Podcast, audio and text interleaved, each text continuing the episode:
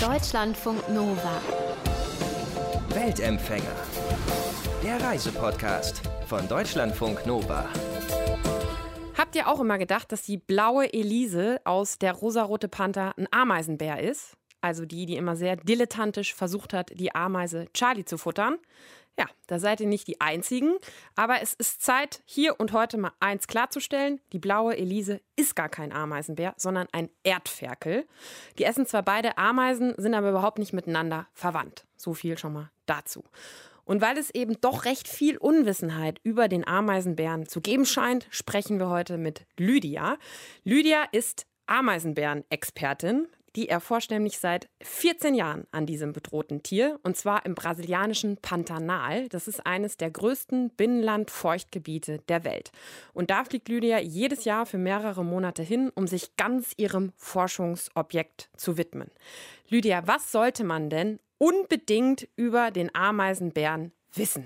Man sollte über den Ameisenbären wissen, dass er ein ganz, ganz fantastisches Tier ist. Es ist ein wunderschönes Tier, wie hoffentlich alle schon wissen, äh, mit dieser langen Bananenschnauze und diesem staubwegelförmigen Schwanz hinten dran. Der ist also ganz schön groß, so zwei Meter.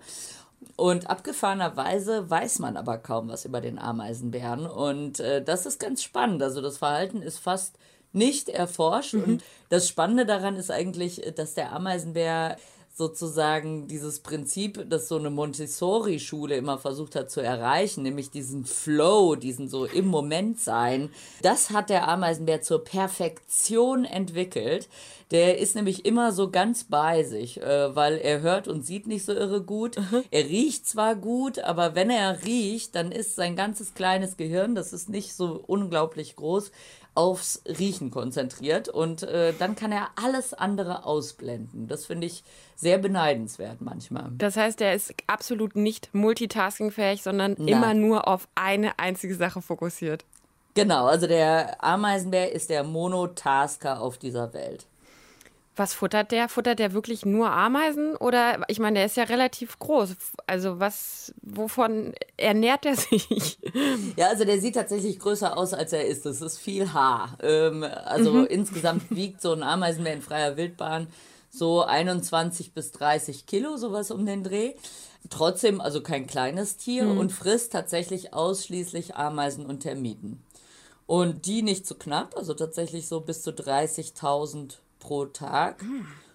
Das klingt erstmal viel. Ich habe es mal ausgerechnet, weil ich das immer gefragt werde, wie viel Gewicht das denn ist. Mhm. Das sind so 180 Gramm, also gar nicht so viel. Das ist im Prinzip so ein kleiner Burger. Ich wollte gerade sagen, genau, ein Burger Patty. Genau, richtig. Ein, ein Ameisenburger Patty. Ein Ameisenpatty, was der Ameisenbär pro Tag frisst. Und ja, deswegen ist er auch tatsächlich, also das ist auch eine meiner Theorien, warum der eben jetzt nicht so die hellste Kerze auf der Torte ist. Also ich vermute, dass der auch immer so ein Stück weit mangelernährt ist. Also das kennt man ja zum Beispiel von den Panda-Bären, die mhm. nur Bambus essen und die eben auch immer so ein bisschen Matsche im Hirn sind. Das heißt, der müsste sich eigentlich, müsste er seine Ernährung mal umstellen auf lange Sicht Ernährungsberatung für Ameisenbären. Vielleicht Richtig, kannst du damit also das wäre ein Hit. Auf jeden damit Fall. die cleverer werden. Das, ja. das scheint mir eine Marktlücke zu sein. Ja, ja, tatsächlich. So eine Ernährungsberatung für wilde Ameisenbären käme vermutlich gut an. Hat er, hat er Feinde oder ist der größte Feind seine Doofheit? Ja, also das kombiniert sich natürlich. das fällt alles in einen Topf. Nee, tatsächlich hat der Ameisenbär Feinde, äh, der Puma und der Jaguar theoretisch. Wobei im Pantanal ist das wohl ein recht geringes Problem, weil da gibt es total viele Wasserschweine und Schweine und so, die leichtere Nahrung sind. Mhm. Äh, also der Ameisenbär kann sich sehr gut verteidigen, man mhm. soll es nicht meinen, aber der hat lange Krallen, 10 Zentimeter lang, fast die größten im Tierreich. Und wenn er mitbekommt, dass jemand da ist, äh, dann packt er unfassbar schnelle und beeindruckende Ninja-Moves aus. Mhm. Also wenn der will, dann kann der. Okay. Das heißt, er ist keine angenehme Nahrung und dann eben hauptsächlich Haar und dann ist da nicht so irre viel dran. Das ist wie, als würde man in so einen Wattebausch beißen irgendwie. Äh, deswegen jagt der Jaguar eigentlich was anderes. In anderen Regionen ist es ein bisschen anders. Der Hauptfeind des Ameisenbären ist aber definitiv der Mensch, also der Straßenverkehr vor allem. Mhm. Also jetzt dieses Erbsenhirn, der bleibt natürlich stehen, wenn er denkt, er hätte was gehört, um sich mal so richtig zu konzentrieren. Und das ist natürlich im Straßengeschehen nicht das optimale Verhalten. Deswegen werden die wirklich viel überfahren. Und der andere Punkt ist Lebensraumzerstörung. Also Ameisenbären mhm. brauchen viele verschiedene Lebensräume eng beieinander, um sich eben gut an Hitze und Kälte und so weiter anpassen zu können. Und wenn dann so ein Kahlschlag geschieht, äh, dann hat der Ameisenbär echt ein Problem. Wie lebst du denn dann da vor Ort? Wie sieht es da genau aus? Ich sage immer, man lebt so ein bisschen auf der Menscheninsel im Land der Tiere, weil mhm. also durch meinen Garten rennen die ganze Zeit die Wasserschweine. Mit dem Gürteltier muss man sich immer ums Gemüse streiten, weil das unten die Wurzeln abfrisst. Und wenn es nicht das Gürteltier von unten abfrisst, dann frisst es von oben der Tapir auf. Also man teilt sich wirklich sein Land äh, mit äh, den ganzen Wildtieren. Haustieren dort. Das heißt, du hast ganz schön viele Haustiere dann, unfreiwillig. ja, unfreiwillig, genau. Also bisher die äh, Gürteltiere kommen manchmal reingelaufen und werden dann auch grantig, wenn man sie rausscheucht. Also wir füttern die echt nicht an. Die haben sich irgendwie entschieden, einfach bei einem äh, am Haus zu leben. Vielleicht, weil es ihnen mehr Sicherheit gibt. Aber ansonsten, mhm. so Tapire hatte ich noch nicht im Haus. Aber was man auf jeden Fall überall im Haus hat, sind halt Frösche, äh, die ich meine, es ist Feuchtgebiet, ne? Ja. Äh, das heißt, die sitzen einem in den Schuhen, im, äh, in den Wasserleitungen, wenn man den Wasserhahn einmal aufdreht, ist alles voller Frösche, im Klo und äh, dann oh äh, das, äh, also das kann auch mal zu schlecht schmeckendem Kaffee führen, weil manchmal landen die auch im Topf. Also, weil die da geschlafen haben. Und dann gibt's natürlich ein riesiges Drama. Ich habe denen früher auch immer Namen gegeben. Das mache ich heute nicht mehr, weil halt, wenn man einmal äh, Frosch Ralf gekocht hat und dann den Kaffee getrunken hat, dann ist es nicht so schön. Aber das heißt, du hast ein Haus quasi mitten in einem Teil von diesem Feuchtgebiet. Oder wie muss man sich das vorstellen? Ist das eine Hütte? Ist das ein richtiges Haus? Oder wie wohnst du da? Das ist das Forscherhaus einer Farm. Ah. Bei Farm stellt man sich erstmal so wie so ein Bauernhof vor. Das ist aber in Brasilien aber anders. Also diese Farm ist 110 Quadratkilometer groß. Da Ach, stehen ein paar Rinder drauf, also wirklich nicht viele. Und äh, dann gibt es eben einige Farmhäuser. Da wohnen dann außer mir noch äh, in den anderen Häusern wohnen die Cowboys. Dann die Mädels, die in der Gästelodge arbeiten. Wir haben so eine kleine Ökotourismus-Lodge mit irgendwie Platz für 14 Leuten. Und äh, die wohnen in den anderen Häusern. Das ist so ein bisschen wie so ein kleines Dorf und ein Haus davon ist eben das Forscherhaus und da lebe ich. Und wenn du dann morgens so aufstehst, was für Geräusche hörst du dann so? Das hört sich so an, als wäre da einiges los dann immer. Genau, also man denkt ja dann immer, äh, ich reise in die Ruhe der Natur. Dem ist nicht so. Also ich wünsche mir manchmal hier die vierspurige Straße, an der ich in Köln wohne, äh, herbei, wenn ich nämlich morgens von diversen Aras geweckt werde. Also das sind diese großen bunten Papageien und da haben wir vor allem von den eigentlich sehr bedrohten Hyazinth-Aras, die gibt's bei uns äh, tatsächlich zuhauf und die sind sehr laut. Und äh, dann, also diverse Sittiche, dann gibt's so Chaco-Guans, äh, die äh, machen so ein schnatterndes, äh, lautes Geräusch vor dem Fenster. Also man muss sich im Prinzip keinen Wecker stellen. Wenn die Sonne aufgeht, ist vorbei mit Schlafen. Ich wollte gerade sagen, also geweckt wirst du, glaube ich, auf jeden Fall. Durchaus. Eine der wichtigsten Utensilien, das habe ich auf deinem Blog gesehen, auf deiner Website, äh, ist äh, die Machete. Ne? Was machst du damit alles so? Ja, im Pantanal äh, hat so ziemlich jede Pflanze gefühlt Dornen. Äh, das heißt, in den Wald zu gehen ist unmöglich, wenn man kein Buschmesser hat. Mhm. Ähm, jeder trägt ein Messer bei sich. Es gibt auch so den Spruch unter den Cowboys irgendwie, ein Pantanedo geht niemals ohne Messer. so, ähm, äh, jetzt bin ich ja im Prinzip eine Pantanera, mhm. also eine Pantanalfrau. Die gehen eigentlich schon ohne Messer, aber ich nicht, weil ich muss in den Wald rein.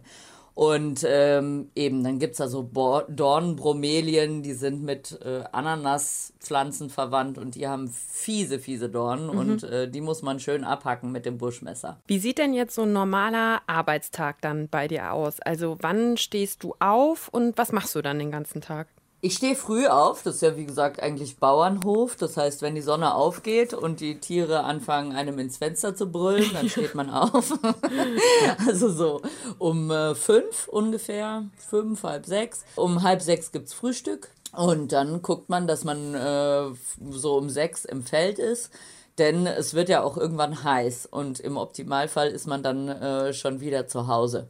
Das heißt, man muss dieses Fenster morgens ausnutzen, mhm. äh, man geht ins Feld, dann schaue ich, dass ich äh, Kamerafallen aufstelle. Das mhm. sind so kleine Kästchen, die lösen automatisch aus, wenn ein Tier vorbeikommt. Und damit kann man eben sehen, wer wo lebt und wer wo nicht lebt. Da habe ich so ein ganz vom Computer generiertes, regelmäßiges Grid. Das heißt, die sind so in ein Kilometer Abstand aufgebaut. Und dem Computer ist natürlich scheißegal, wie leicht so ein Punkt erreichbar ist. Mhm. Mir nicht so, weil ich muss mich dann halt wie der letzte Idiot echt in den dichtesten Wald schlagen mhm. oder mit dem Kanu den Fluss lang paddeln oder so, um diese Kamerafallen aufzustellen.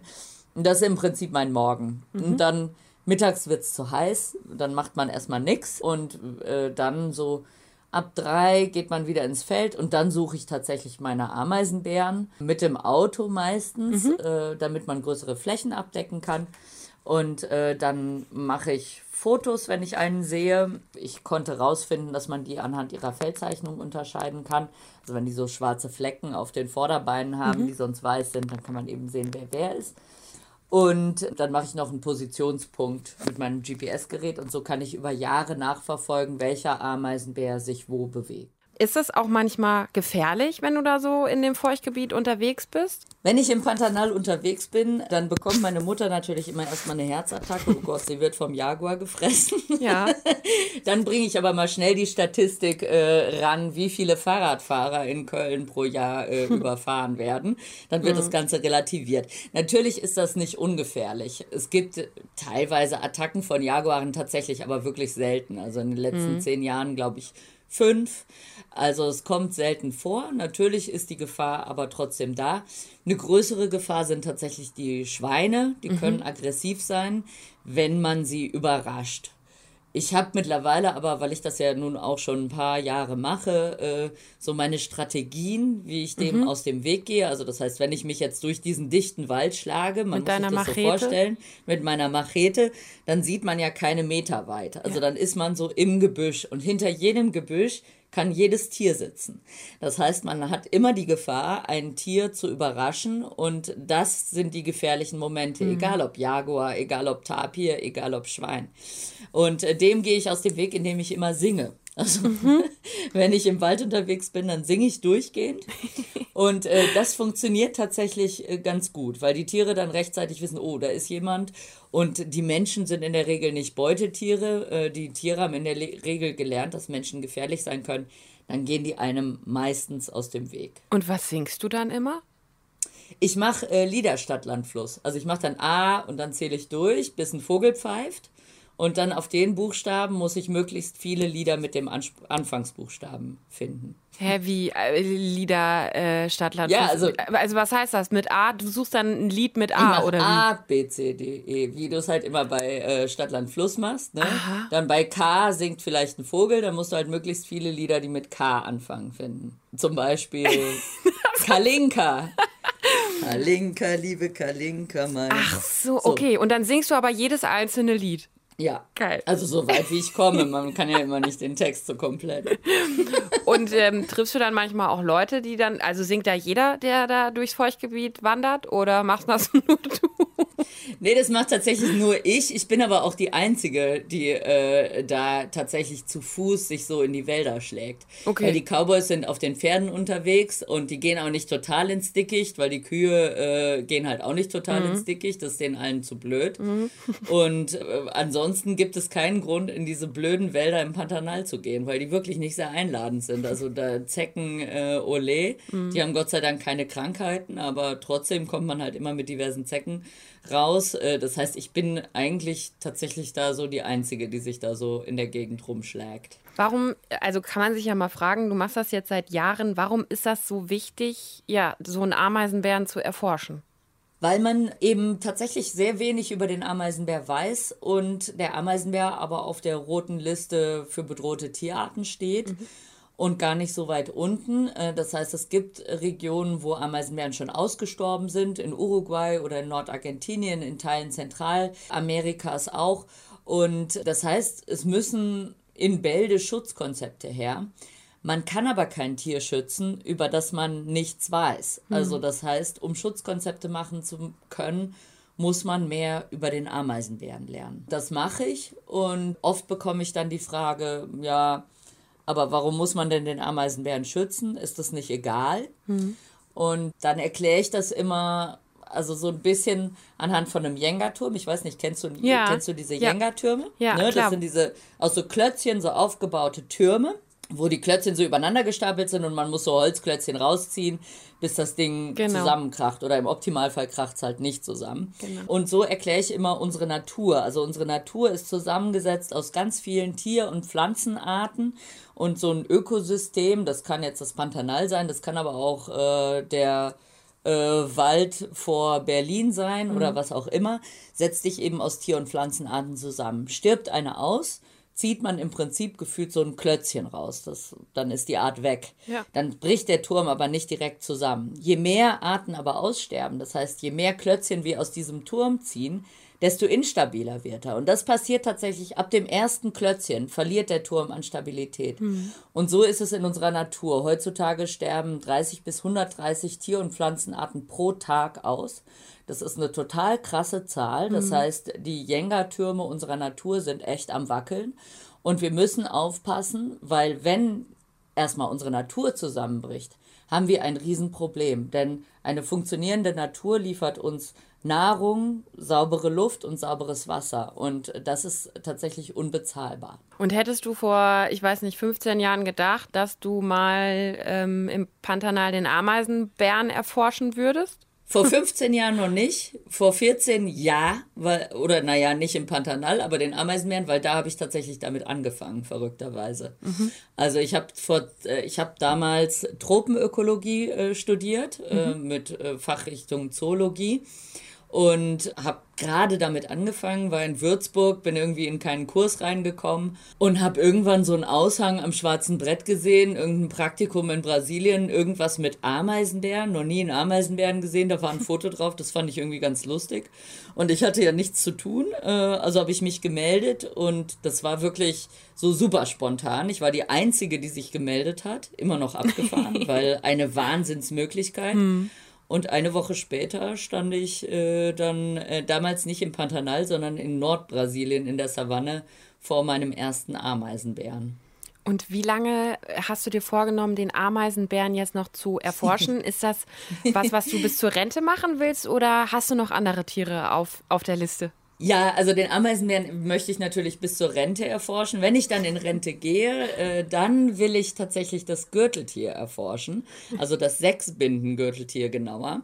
Weil das ist halt so ein Tier, das wohnt bei uns überall im Garten und so. Also kein seltenes Tier aber mit völlig unerforschtem Verhalten, aber dafür ganz schön spannendem Verhalten, weil diese sechs Binnengürteltiere, die feiern immer Sexpartys. Also die treffen sich dann mit so 13 Bei euch anderen auf der Terrasse. Ja, ja, unter anderem. Also, naja, jetzt nicht auf der Terrasse, aber ein paar hundert Meter von meinem Haus entfernt zum Beispiel.